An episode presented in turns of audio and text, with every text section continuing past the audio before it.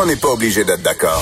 Bonjour tout le monde, c'est Sophie Durocher. On est lundi le 4 mai 2020. J'espère que vous avez passé une bonne fin de semaine. J'espère euh, pour votre santé mentale que vous avez pu sortir un peu, profiter du beau temps, profiter du plein air. Il faut pas minimiser à quel point le contact avec la nature, le contact avec le, le bon air frais, à quel point ça fait du bien en cette période où c'est si difficile entre nos deux oreilles.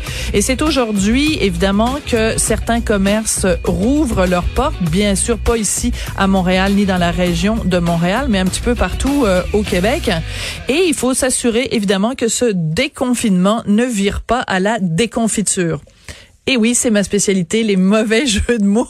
Donc, euh, s'assurer que ce déconfinement ne vire pas à la déconfiture. On le sait, évidemment que la situation est loin d'être parfaite dans les CHSD, CHSLD. D'ailleurs, un petit peu plus tard dans l'émission, je vais vous offrir le témoignage d'une auditrice qui euh, dont le père est en CHSLD et les conditions qu'elle décrit euh, de soins de son père, elle dit écoutez, c'est vraiment un cri du cœur, elle dit on ne traiterait même pas les animaux comme ça, comment se fait-il que mon père est traité comme ça dans un CHSLD On va s'en parler un petit peu plus tard mais pour l'instant, les nouvelles avec nos collègues de TVA LCN. Choses ont changé.